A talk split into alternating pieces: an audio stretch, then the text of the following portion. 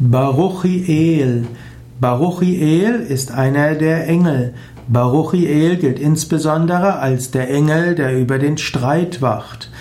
In der christlich-jüdischen Tradition gibt es zum Teil große Aufzählungen von Engelswesen, die für alles Mögliche zuständig sind. Letztlich alle Erfahrungen haben irgendwo auch einen Sinn. Alle Erfahrungen sind etwas Göttliches. Und auch Streit auch wenn wir den im Yoga gerne vermeiden wollen und auch wenn ich selbst zu denen gehöre, die gerne Streit vermeiden und es lieber harmonisch haben, hm, Streit ist auch etwas Göttliches und manchmal spürt man in einem göttlichen Streit eben auch eine Engelskraft.